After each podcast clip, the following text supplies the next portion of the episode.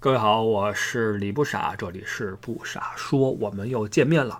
呃，在开始今天的内容之前呢，先嘚啵点旁的啊，就是首先上一期节目呀，呃，如我所料被下架了，聊这个恒大的那一期。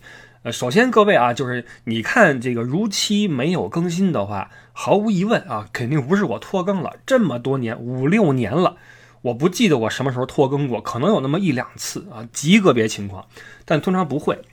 然后这个这期就没了嘛？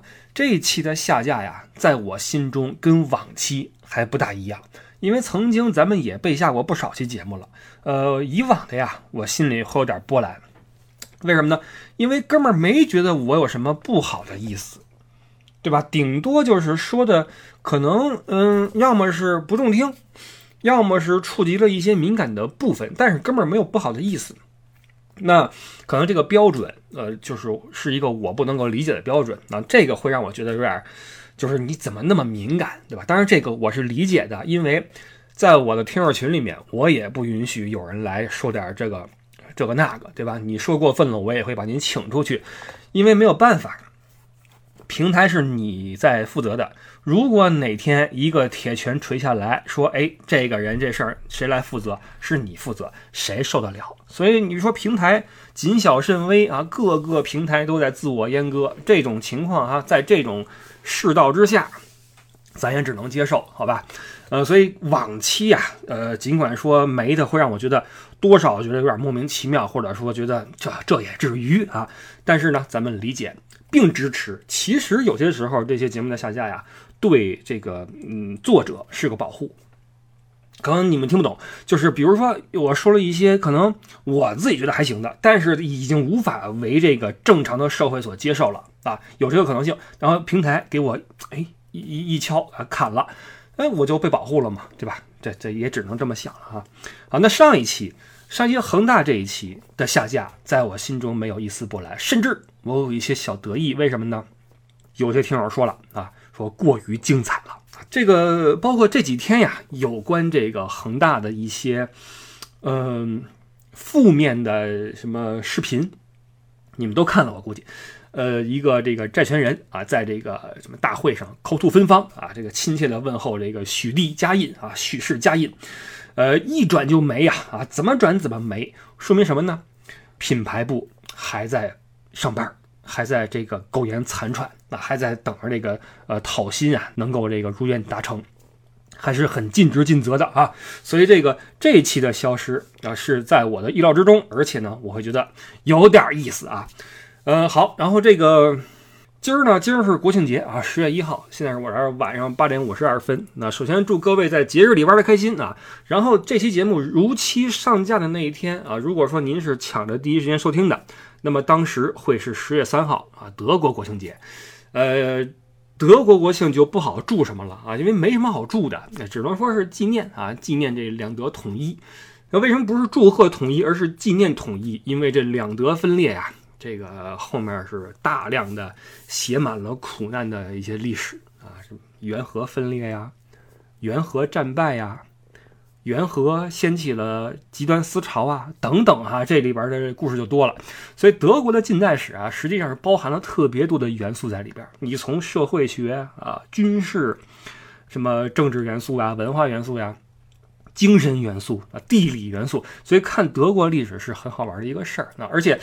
只有当你看过德国历史了，你才能够了解德国的现在他们的一些思想是怎么来的啊！这这说歪了啊！然后今天呢，想聊什么呢？想聊德国大选这个事儿，因为很多人说了，聊这个不是给我们聊聊这个，说默克尔怎么啊什么等等啊，说来聊一聊。但是呢，今天这期节目呀，我们分 A、B 面，内容是什么啊？A 面是这个，咱们聊一下这个德国的这种政治制度。啊，这个大选是怎么回事啊？流程啊，特点呀，然后说一说默克尔这个人和他这个走之前后的一些事儿啊。那么 B 面是什么呢？呃，第二部分是因为很多人关心这个德国大选之后中德关系的走向。那么第二部分我会给您说一些呃德国这边的党派的对华策略。那么既然聊这个对华策略，那就又绕不开一些政治的一些话题，对吧？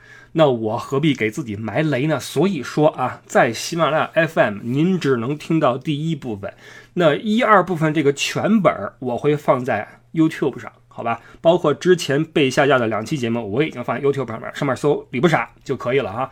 呃，这个有人说，那你你换个平台给我们发一下？No 啊，普天之下，朋友们，普天之下。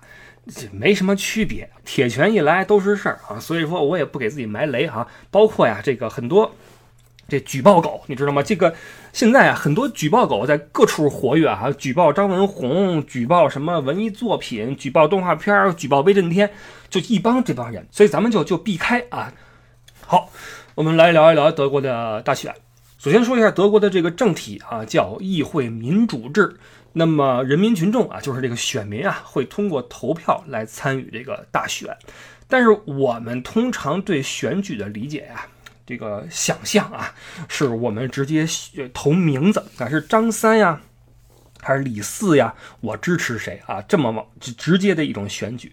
但德国不是议会民主制嘛，先选这个议员啊，议员呢组成议会。议会组建内阁，选出总理，然后去代表你们人民行使政治权利啊。呃，也就是说，德国的各种的大事儿啊，什么方针纲领、什么法律等等啊，都是在议会里面被探讨。那么这个探讨的景象啊，也很有意思。这各党啊轮流上台发言啊，有一个那个主席台，那你跟那儿拿一话筒说我们这个如何如何啊，然后你身后身后是德国总统。大家可能很少听说总统这个事儿，在德国哈有这个职位啊，只不过呀，这个是个虚名儿。这个干什么事儿呢？主持会议，有点像主持人啊，就是说这个早上好啊，我们今儿的流程是什么？下面我们有请啊，来给我们做一个什么演讲啊，就是这么一回事儿哈。那么总统是一个主持人，这个那总统跟总理的职责呀不一样，总理是主掌大权，总统是分开的。那么这个里边为什么设置这么复杂？为了避免一个啊悲剧，就是曾经啊，曾经啊，这个希特勒就是熬这个兴登堡，兴登堡当时是德国的总统，这个兴登堡给兴登堡熬死之后，希特勒是这个这个独揽总理跟总统大权，然后开始了自己的一个邪恶的一个一个征程啊。那么有了这个教训。德国觉得说这事儿得分开啊，总统尽管说什么都就就是个主持人，但是得有这个人啊，跟总理不搭嘎，好吧？这是一个历史的因素。那么你发言的时候，后边是总统，总统两边啊，一边是总理跟各个的部长在一边坐着，另一边是一些参议员。然后你的对面啊，你作为一个发言人，你一个议员，你的对面是五百九十八个位子围成一个半圆，全都是议员。啊，是按照党派来分区做好。那么议员们或者党代表们会轮流来表态和发言。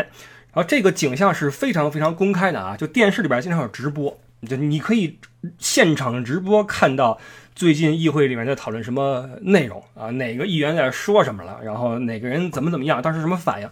这个我觉得是特别好玩的一个事儿，就是它延续了西方最往前的时候，就古希腊。古罗马时期的那种议政的传统，就是政务跟公民是一起的。你像古希腊啊，什么四百人议事会、五百人议事会啊，山坡上一一一坐，这个事儿怎么样啊？举手啊！这是一种最早的一种啊，所谓的民主表态啊。当然了，那时候的公民也不是说全民啊，是那种有武装力量的这种成年人。那么古罗马那些执政官。你的一个必备的要素是什么？是当街去发表演讲，然后面对大众，面对赞誉和质疑，你要有自己的临场的反应。那这些早期的西方的政体的影子，在今天德国的议会还有投射，因为这个议会它不仅是直播，游客都能看。什么意思呀？呃，议会在德国国会大厦里边，这个大厦在二战的最后啊，在柏林保卫战的时候改成了一个碉堡。上面架了几挺那种防空的高射炮，最后就给炸了嘛，顶儿就没了嘛。那么翻修的时候就没有再修这个顶儿，而是盖了一个玻璃的穹顶，很漂亮啊，很现代。然后这个穹顶呀，你作为游客，你可以上去，你就可以扒着那个玻璃那个边儿啊，看下面，下面是什么？就是这个议会这个这个厅。你完全可以看到什么默克尔、什么总统、什么这那各路议员在底下在那儿发言，在那儿争吵、辩论等等哈，这是特别神的一个一个事儿哈，就是对于我们跟这个西方政体离得比较远的这么一拨人来说，这是挺神的一个事儿。那么这个议会啊，说回来，议会有五百九十八个席位，那谁在这个席位里边占多数，谁的声音就大。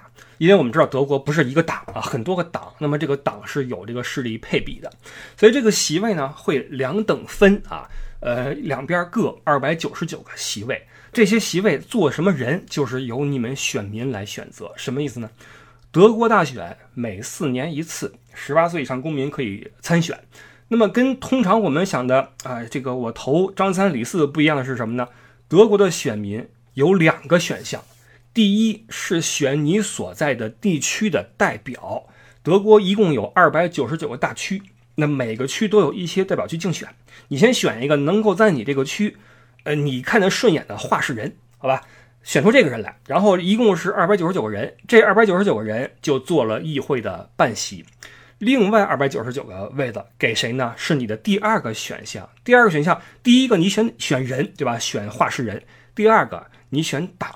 你看得上哪个党，你就选哪个党，而且你这个党跟那个话事人他本身的那个党还可以不一致啊，这是很有意思的一个一个情况，就是你可以制衡，说这个人是这个党的，我我喜欢他，但是这党也不错，那我选这个党。所以第一票呃第一个选项投人，第二个投党，所以这个另外二百九十九个席位就是根据最后各党得票的这个呃比例来分配，哪个党占百分之多少是多少多少席啊，凑满了这二百九十九个。这个就是议会啊，五百九十八个席位的组成。然后你这个票呢，你作为公民，你可以，呃，去选举的那个会所，不是会场啊，会场，会场去填，填完之后扔进投票箱，或者你申请邮寄也可以啊，你寄出你自己神圣的一票就可以了。呃，德国对这个选民啊还是比较的鼓励啊，鼓励你去参选。我看过一宣传片说这个就是个你年满十八岁啊。呃，年轻人，你要去选举，你要重视自己的权利，不要让你的老师、你的父母去代替你做这个选择，因为你的意见也是我们这个国家呃考虑的一份子啊！不要说放弃你的权利，也不要让别人行使你的权利啊！这是你自己的如何如何哈。那么在种种的这种鼓励下，今年大选的参选率还可以哈，是全民的百分之七十八，这就是一个挺高的一个水准了。OK，那么议会定下来之后，下一步就是要选总理了。那么我们说了，这个这个席位里边啊，有很多个党组成，嗯，什么基民盟啊，什么社民党啊，什么左翼呀，什么的啊，等等。那么强势的党，就最得票最多的党，可以说推出我自己这个党魁作为总理。但是呢，为了防止一党独大，就是说你你不能说你赢了之后就什么都你说了算，这不行。德国议会有一个规定，就除非你这个党占的席位超过了百分之五十，这种情况下，你可以自己建立内阁，自己呃推举总理，自己执政。但是如果说你没有超过半数的话，比如说今年啊，今年这个情况比较特殊，就不仅是没有超过半数，呃，而且各个党啊实力配比有点平均，那这个时候应该怎么办啊？这个来说一下德国的各个的党啊，这个 SPD。社会民主党，简称社民党；CDU，基督教民主联盟，简称基民盟啊，这是默克尔那个党；Green，绿党；FDP，自由民主党；AFD，另类选择党。这五个党是今年呃进入到了议会的五个党派，每年不一样啊，今年是这五个。那么德国的两个最大的党就是这 SPD 跟 CDU 啊，一个是社会民主党，一个是基督教民主联盟。一个社民，一个基民。那像我刚来德国的时候，零一年那时候还是施罗德，施罗德是 SPD 的，就是这个社民党里边的。但那时候满街都是 SPD 啊。然后是默克尔上台了嘛，执政了十多年。那么这些年来都是这个 CDU 唱主角，其他的都是一些什么边角料啊。但是呢，形势在变。比如说绿党，绿党啊是一个性质上啊是一个非常极端的关注环境的、关注环保的党。这个环保是好事儿，但是如果说你过分关注环保，你就有代价，你的经济发展会放缓啊，你的国家会停滞不前，然后人民也会花费更多的钱去用来这个这个这个环境的保护。但是注意啊，这个绿党是一个极端环保政党，就是没有绿党的话，其他党也知道环保，但是绿党呢？你看我前两天放一个小视频啊，在我的视频号上面，视频号李不傻，呃，就说了一个这个绿党上台之后的一种恐怖现象，就是这你什么塑料制品啊，什么种种这种垃圾啊，都会被严格限制啊，包括什么呃头等舱，什么短途旅行，呃，短途飞行。什么马戏团的动物，什么那个工厂式农庄，等等吧，诸多那种你无法想象的那种限制啊，就来了。这是绿党的一些方针。然后今年绿党哈进入到了议会，而且占的那个这个比例还不少。为什么绿党的支持者会变多呢？绿党的支持者呀，呃，很多年轻人。为什么年轻人这个喜欢投绿党，投这个一个极端的保环保的党？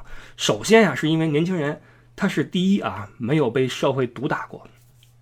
你看德国的老人，要么是经历过二战，要么是经历过两德分裂，要么是经历过一些什么这个那个危机等等啊。但是到了九零后这一代，那就完全变了，因为两德统一了嘛，柏林墙倒了，所以德国的九零后不知道什么叫呃战后的割裂，不知道什么叫悲痛，不知道什么叫凄惨。从来就是他们自打一出生，觉得就是我们德国牛啊，我们德国欧洲老大呀，我我什么都是我们说了算，我我们厉害呀，对吧？所以说这个没什么好操心的。你们这些什么 SPD、CDU 成天跟那忧心这个忧心那，有必要吗？咱们多有钱啊，对吧？我我们我们德国最牛，这是年轻人的想法，他们没有被毒打过。第二，确实我们肉眼可见的，近些年来气候环境越来越差啊。越来越恶劣，能源危机越来越频发，然后气候灾害、气象灾害越来越多。你看，今年德国洪水是一个特别直观的一个事儿，就是它告诉我们，灾难真的来了，就在我们眼前。从前的青山绿水，对吧？这个从来没有说出过大灾大难的地方，突然有这么一个洪水冲到我们面前，造成这么多人丧生，我们必须要做些什么？所以，这个绿党的声势哈，慢慢的就就起来了。有一个数据很可怕，就是德国有二百八十万选民是第一次参与投票，就是刚刚满十八岁的这帮孩子们。这些人里边，百分之四十二的人投了绿党，几乎将近一半的年轻人投了绿党，这就很可怕了啊！但是年轻人有没有权利发声？有，有没有可能他们的主张是正确的？有。所以绿党理应占据自己的在议会里边的一席之地啊，这个才是真正的所谓的人民的选择，历史的选择。这是绿党在今年啊异军突起的原因之一。然后这块我有一个想法，就是年轻人的政治观一定要重视，一定要重视，因为世界发展太快了。那么年轻人站在他们的祖辈和父辈的遗产之上的时候，他们的眼光，他们的。呃，想法、思维方式和导向跟上一辈是完全不一样的，在我们看来很容易这个简单化，容易比较的片面，当然了也很超前，对吧？呃，同时难免激进，就是年轻人的口号一喊起来觉得倍儿吓人，对吧？这个喊的山响，他不会考虑说这个曾经导致过什么灾难，这个曾经把社会带成什么样子，他不知道，没没感受过。所以，我我前两天看一短片，是那个俄罗斯拍的。俄罗斯，呃，为了宣传一个道理，就是选举不是儿戏，呃，拍了这么一个短片，很好玩。是什么呢？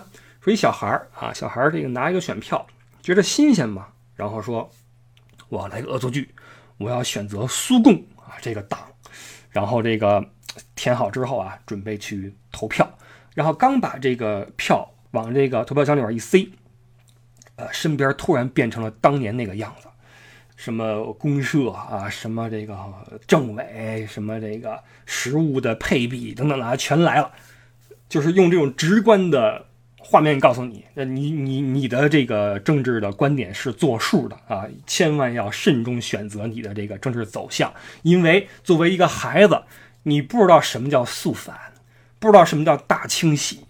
不知道什么叫铁幕时期，不知道什么叫饥饿，什么叫恐怖，你都不知道，你就知道口号。那这个这是很可怕的一个事儿啊！所以年轻人的政治观一定要注意啊，不然很可怕。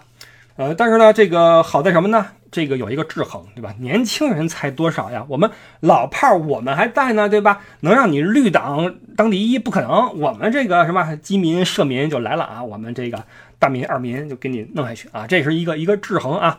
然后这个呃绿党说完之后，说说这个 AFD 啊，这是一个另类选择党，也是今年进入议会的一个党，这是一个右翼，是一个极端保守势力一个政党，换句话说是民粹啊，呃。主张就是德国是我们的，外国人出去，那些什么亲外国人的都是二鬼子啊！这个什么崇洋媚外啊，这个血缘要什么统一如何如何？这波人为什么起来了呢？因为同样就像呃气候变恶劣肉眼可见一样，那么移民数量的增长也是肉眼可见的。曾经的德国没这么多移民，但是你今天你比如说你去法兰克福，你主街你去看一看，哇，就是一个伊斯兰的世界。都是那些这个移民的二代，那些孩子们，他们也这个就是生活习惯跟德国人不一样，也不怎么跟家待着，成天插兜跟街头那晃悠。你要说危险吗？不危险，但是呢，这个整个这个社会的氛围啊，有很大的改变。那呃，随着这波的增多，那么反对势力自然也会呃变得壮大。那曾经的 AFD 啊，或者说这个右翼的党啊，什么 NPD 之类的啊，都是在东德，就前东德地区有市场，因为那边穷，而且保守，就是越穷的人越喜欢玩民粹，就是越越无能的人呀，越需要某种情感或者组织的连接，把自己融入进去啊，这个让自己有一个归属感。那么既然这个没人搭理我们，那么德意志是吧？日耳曼就是一个特别好的虚幻的概念，就是我我是德意志呀，对吧？我就是德国，德国就是我呀。那德国应该是德国人的呀，波兰人滚，土耳其人滚，对吧？东欧的出去啊，这个这些民搬砖的民粹啊。就把这些矛头指向什么土耳其人、什么匈牙利人什么的，凭什么你们来搬砖，对吧？你们要是不来搬砖的话，那我不就搬了吗？那现在我失业了，赖你们吗？对吧？所以外国人滚啊！你们谁跟他在一起是不是二鬼子啊？就就就就这样。那么，这个随着移民的增多，所以 AFD 啊，这个极右翼的党也在起势，这个也是完全可以理解的一个事儿啊。因为呃，社会的形势在变啊，呃，只不过就跟那个绿党一样，你们也占不了什么大台啊，怎么可能全社会都变成了这种新纳粹呢？对吧？那那不会啊，会会制衡你，好吧？所以这个绿党跟 AFD 这两个党的这种这个起势，是近两年德国政坛的一个变化。那么今年呢，就是跟往年不同的是，各个政党旗鼓相当，不再是基民跟社民啊两党独大。那首先一个呀，这个本来这一次的选举呢，大家认为默克尔所在的基民盟依旧会一马当先，但是在默克尔表态说自己不再寻求连任之后呢，CDU 的这个这个支持率啊就呃看跌啊看跌。居然在这个大选中败给了 SPD 啊，就败给了社民党。那这个是很多人没想到的一个事儿。那除了这两个巨头之外啊，今年也不聚了。那其他几个党啊，绿党，绿党拿了一百一十八个席位，占总数的百分之十四点八，这数不错了。曾经的绿党都是百分之四五啊，今年十四点八。AFD 右翼占了八十三个席位，占百分之十点三。然后呢，传统的二巨头啊，SPD 是百分之二十五点七，CDU 是百分之二十四点一，还有一个是自民党啊，自民党是十一点五，还有左派啊，左派是四点九。这个左派就是大家说的白左啊，这个就是特别理想主义一个党，跟右翼的 AFD 是反着来的。那这种党啊，基本上只有在社会特别就经济极好的时候才会起势，因为大家有钱嘛。有钱的话就谈理想嘛，谈人文啊，谈一些这种呃这种对吧？我们去做这个啊，做那个什么的哈。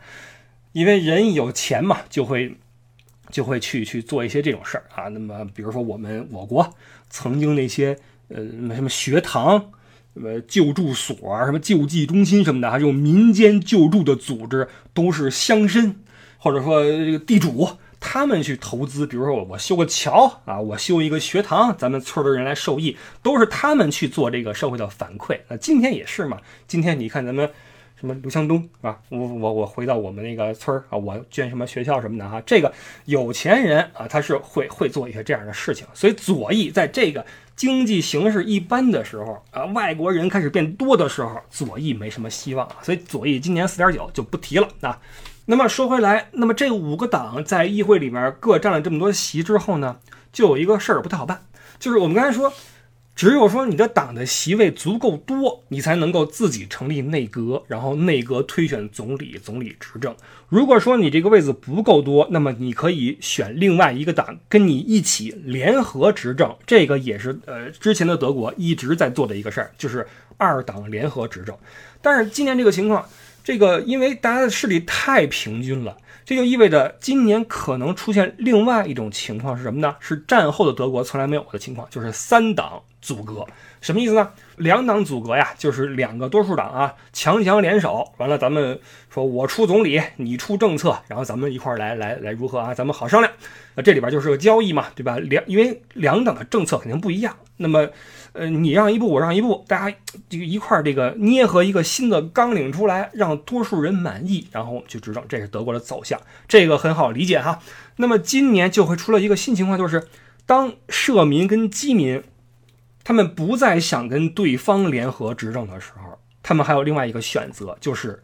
我再找另外两块边角料出来，跟我一起组一个三方的内阁，一起来执政。所以说，今年阻隔这个事儿就有了三种可能性：第一，还是大民跟二民强强联手，但是大民已经说了，说我不再想跟二民一块干了啊，腻了，这个没没意思。我们今年想分开干。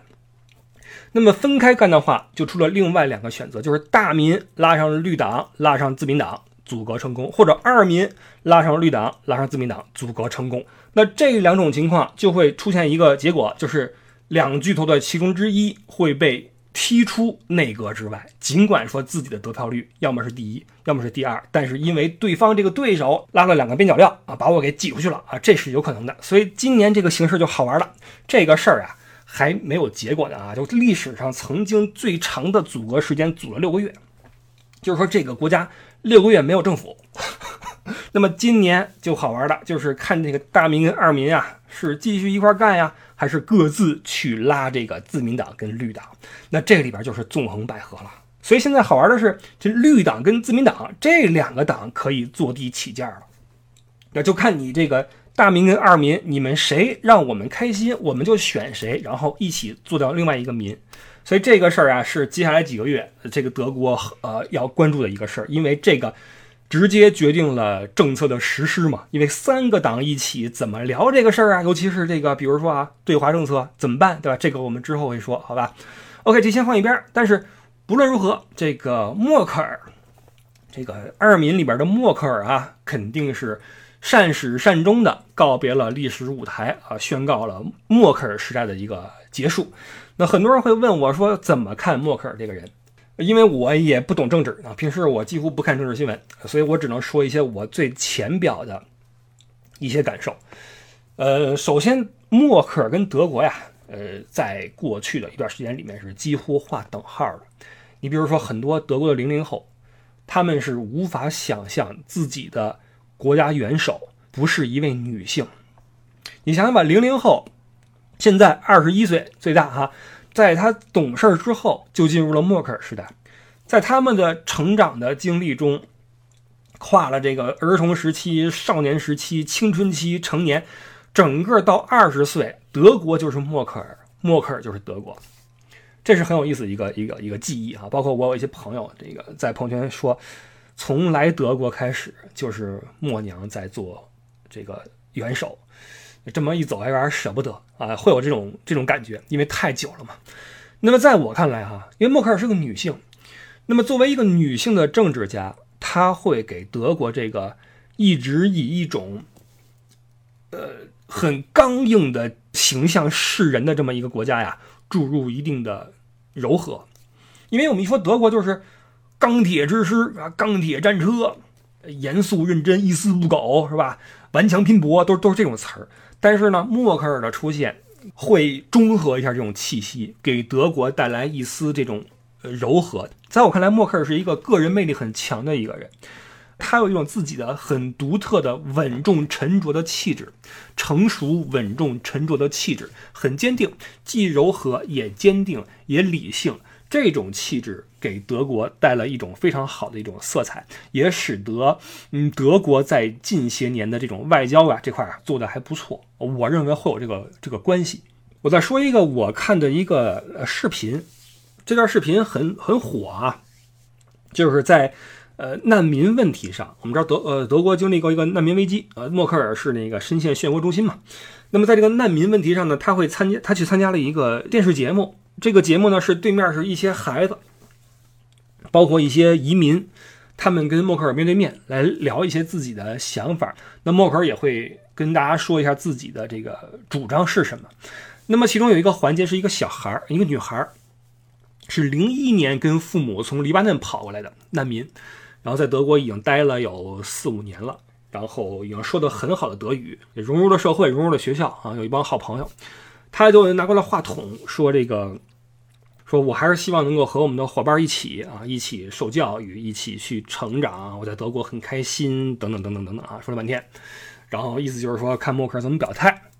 默克尔这个很很冷静啊，非常冷静，然后也很这个怎么说呢？这个词儿该，哎呀，很沉稳的吧？很沉稳又不失温度的说，嗯，你的这个。”意愿呀，我理解，但是呢，我可能很难说直接答应你，因为像你这样的情况有很多很多，我们有来自世界各地的那种这种难民要处理。那如果我说没问题的话，那么意味着成千上万的人和你一样的人也会被允许。那这个事儿是我们解决不了的，我们只能说按部就班的、力所能及的、一步一步的解决你们的问题。这等于是说了一个不啊，等于是给这个孩子说了一个不字儿，就是说对不起啊，这个事儿我没法说直接帮你。然后孩子就哭了，在那个录制现场就直接就哭了。然后同学们过去去抱下去。然后默克尔看到这一幕啊，就是哎呦，说这这个赶快过去哈。过去之后去去说那个你做的很好哈，你已经很优秀了，去去安慰他。然后这时候主持人，主持人问了一个很尖锐的问题，说呃总理。我觉得这事儿跟他做的好不好没关系，他自己的压力太大了。这意思也就是说，说你直接这么拒绝了人家，你就别别你说这个没有用。你你能想象吗？一个一个主持人啊，直接这么跟总理去去去对话。然后默克尔说：“我知道他压力很大，但是尽管如此，我要先安慰他一下。”就这个对话很简短，但是这一幕让我觉得默克尔是一个非常成熟，然后不情绪化，然后。有温情却不失理智的这么一个领导人，当然我我我知道很多人会觉得说这是不是一个秀，因为我们一说这个政治东西都是黑暗的嘛，都是什么什么哈，都是政治秀什么的，呃，你能这么想我也理解，因为可能大多数人没有经历过这个欧洲这边的这种这边的领导人，呃，确实是在很多场合啊，那个反应是真实的，是一种本能的反应。你想吧，那随时脸上被人啐鸡蛋，这玩意儿能能能能不真实吗？你看马克龙，对吧？让人扇扇嘴巴什么的，这能不真实吗？对吧？这边的领导人，他你说默克尔吧，说默克尔，呃，你知道现在这个这个自媒体也发达，所以默克尔经常被人派到在柏林的街头活动嘛。作为一个元首啊，就是世界上最强势的，哎，不能说强势啊，就是铁娘子这个词是谁给他起的？好像你可能是我看的少。我好像没有在这边的语境里面看到过“铁娘子”这个词。铁娘子好像是咱们中国给他起的一个名儿吧？说他其实他不铁呀，他还是挺有温度的一个人啊。这边人管他叫什么呢？叫 “muti”，。就 “muti” 什么意思呢？Mutter 是英语的 mother，就是那个母亲。那 “muti” 呢，就是像英语的妈咪。但是我没没法说这是妈咪，因为这个你知道，现在这个社会一发展。什么妈咪，什么同志啊，什么小姐，这都这词儿都坏了，对吧？所以这这个默克尔 外号就是穆提，好吧？我没见谁叫他铁娘子在这边啊。好，这个经常看到这个穆提啊，在柏林街头，我看过一个视频，哇，自己去买床单去了哈，身后跟俩保镖，从那个就德柏林那个裤裆大街，大家知道哈，这个最繁华的一条街啊。从里边一个购物中心出来，手里边拎一大袋子啊，一大的一个一个床单啊，就这被罩子自己用的，往回走，然后这自己拎着啊，身后两个保镖在那儿跟着，完全没有说什么其他的防备什么的啊，完全没有。然后街边的人、路边抽烟的、什么休息的，一看默克尔过去了，过去就过去吧，啊，也也没反应，你知道吗？这这出门这个阵仗啊，就比咱们机场看到那些什么八线九线破网红差远了。那些破网红身前身后一帮狗腿子，这这几个几个几个几个不拍照。默克尔，世界上最有权势的女性，出门俩保镖，自己拎一被罩子跟街上，这就是默克尔。你你你别觉得这是秀，你知道吗？这是他们的一种，这真的是融入生活的一种习惯，对吧？这。我这对吧？那那不然呢？不然怎么着呀？我这这玩意儿，这玩意儿我能干就干了呗。就他们自己的一个一个一个一个，对吧？还有一个视频是什么呢？柏林啊，柏林街头默克尔过马路呢，等红灯呢。完了后边冲过来两个土耳其小孩，土耳其小孩拿着那个手机，哎，默克尔，就这么叫他，哎，默克尔，默克尔一看，小孩说：“把水烟店给我开开。”当时可能是因为一些什么措施吧，关闭了一些那个。土耳其水烟店，你知道他们那个阿拉伯文化，他们抽那个水烟嘛，是有一个那种小的跟酒吧似的那种店给关了。完了，俩土耳其孩子，默克尔把店开开啊，跑了。默克尔也没说什么。这是一个就是就这边的街头的经常发生的事情啊，就是你比他是元首没问题啊，是是元首啊，这个党魁啊，总理什么的啊，但是这个亲民啊，非常亲民。然后他。我在我看来，德国人对他的印象大部分也都很好，因为你不论怎么着哈，这个你得拿成绩说事儿。那么从政绩上来说啊，呃，我是不怎么关心政治，但是呢，找一些数据你可以看一下。默克尔是德国战后呃执政时间最长的总理之一啊，另外一位是科尔，也是十六年。那么在默克尔的执政期间，美国换了三位总统，英国换了四个首相。法国换了四个总统，而德国政坛一直是保持稳定。从零五年开始，德国的失业率从百分之十一降到百分之五，而近十年中，多数年份的德国的国家财政的呃这个这个盈余是超过了数百亿欧元。那默克尔在执政期间跟中国啊执政十六年，访华十三次，是跟中国互动最频繁的西方国家领导人之一。这个次数比我认识的很多在德国生活的中国人回家次数都多，十六年去了十三次。而且在我看来啊，就是你你与其你说你看，嗯，德国在这么些年里面取得了什么进展，你不如说看一看默克尔带领德国度过了哪些危机：全球金融危机、欧债危机、难民危机。英国脱欧、新冠疫情，任何一个风波拿出来都够一个欧洲的大国喝一壶的。你不要觉得欧洲是这个什么康庄大道，不是的，欧洲也有很多自己的问题，这些小国之间的一些一些问题是是很复杂的。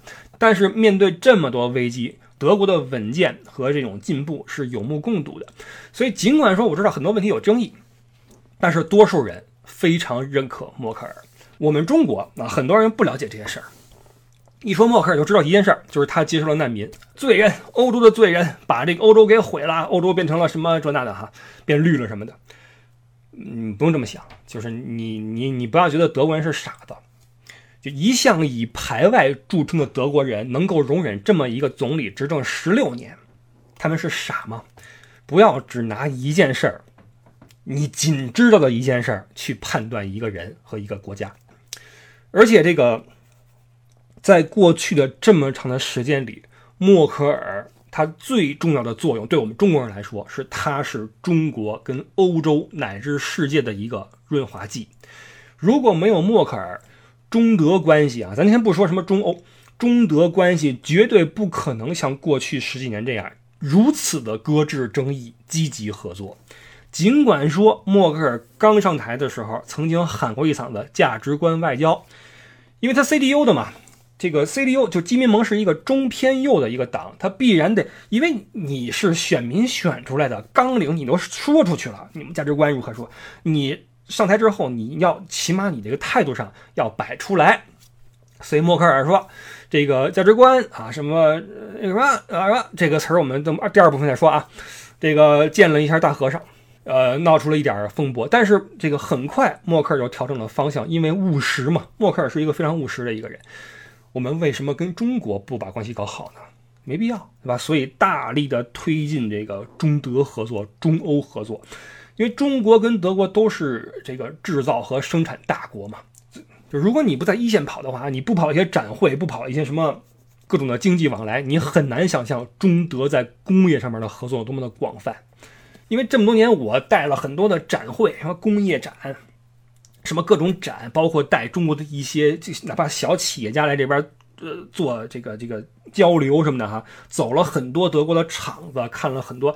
我虽然说说不出个一二，但是我能够隐约的感觉到中德在工业上面的，在制造业上面的合作是非常非常多的。就你根本就不能想象有多少中呃的德国的机器，哪怕是这个淘汰的二手的机器，被中国的老板买去中国，然后继续去生产，这种合作太多了。那么这种合作，不论是中还是德，都是从中受益的。所以不论是从我从我李不傻这个个体来说啊，就是我作为一个在德国生活的外国人，还是。从一个我啊，我一个中国人来说，我对默克尔的评价都是非常的积极和呃优异的。我是非常非常喜欢这个人，而且我也不怎么在意那些所谓什么拉胯的一些哪个领导人没有拉过胯，除了金正恩，对吧？任何领导人，尤其是执政了十六年的领导人，不可能不犯错。但是他能够带领德国度过这么多危机，且依旧稳坐欧洲的第一把交椅，我认为他是了不起的一个人。然后很多人说，怎么这次默克尔怎么落选了？不是啊，他是决定不连任了，并不是说败选，好吧？而且他的他这么一走，很快啊，这个这个就有影响吗？你看 CDU 一下就落到第二去了。他在的话，可能还不至于，因为这次的 CDU 是百分之一点几的这个落差。呃，输给了 SPD，输给了这个这个社民啊，基民第二，社民第一啊，大民和二民。那么默克尔一走，就留下一个权力真空。那么这里边我们最关心的是什么？是中德关系在他走了之后会怎么样发展？啊，这个我们第二部分再说，好吧？呃，然后呢，作为这个总结啊，总结一下这个德国这个大选这个制度什么的啊，我也我这个没有完美的制度，没有完美的文化啊，只不过呢。德国的这种选举制度呀，让我觉得有一点比较好是什么呢？就这个国家，它的政策，它的一些这个这个呃举措，能够实现自下而上的一种制约和推动，以及监督，你知道吗？这个监督感很重要，因为通过这种选举，这个因为之前有拉票嘛，这个竞选人会来说。我这片啊，你们选我，我为了咱们这一片会怎么怎么样啊？之前我做了什么，之后我还会做什么？都是为了咱们这儿好，如何如何？包括这个党啊，你是想环保，还是你是想让外国人滚，还是你是想保守一点，像那个基民跟社民一样，如何如何？那么你有你自己的选择，你可以通过自己的选择，每个人的声音都会算数嘛。通过你们的选择，让这个国家朝着你所希望的方向去发展。这种自下而上的推动感以及监督感，就是你是我选出来的那位朋友。那位先生，我投了你一票。如果你在街头上啊，你看到一个本地的那个、那个、那个话事人，你说：“哎，我我投了你一票。”他第一句话跟你说谢谢，他跟你说谢谢，因为是你给了我这个权利，对吧？我再给你去办事儿，这种相互的这种呃监督感呀，很有意思。所以这个这个，因为这种原因吧，很多入了籍的华人，就是就是法律上的德国人，也在行使自己的投票权，因为。你你也会希望这个国家按照你所这个呃你所希望的方向去走嘛，对吧？只不过就我来看呀，这个参与大选的入籍之后的华人呀，多数还是那些公司里面的中产，什么餐馆啊、餐饮界的呀，或者一些工商业的一些老板呀。对这事儿就没那么热衷啊，可能还是觉得挣钱好玩一些，好吧？好吧，这是我们这个节目的上半部分，然后下半部分的话，就中德关系怎么走，包括这个默克尔走之后啊，中德之间的这个这个形势怎么样，我们下半部分再聊。然后新浪微博艾特李不傻，入群的话 L E Y O U E D D I E，这是我们群主艾迪的微信啊，加微信注明入群，你会进入到我们的第十八号听友群，好吧？然后我们就下个礼拜天早八点再见，拜拜。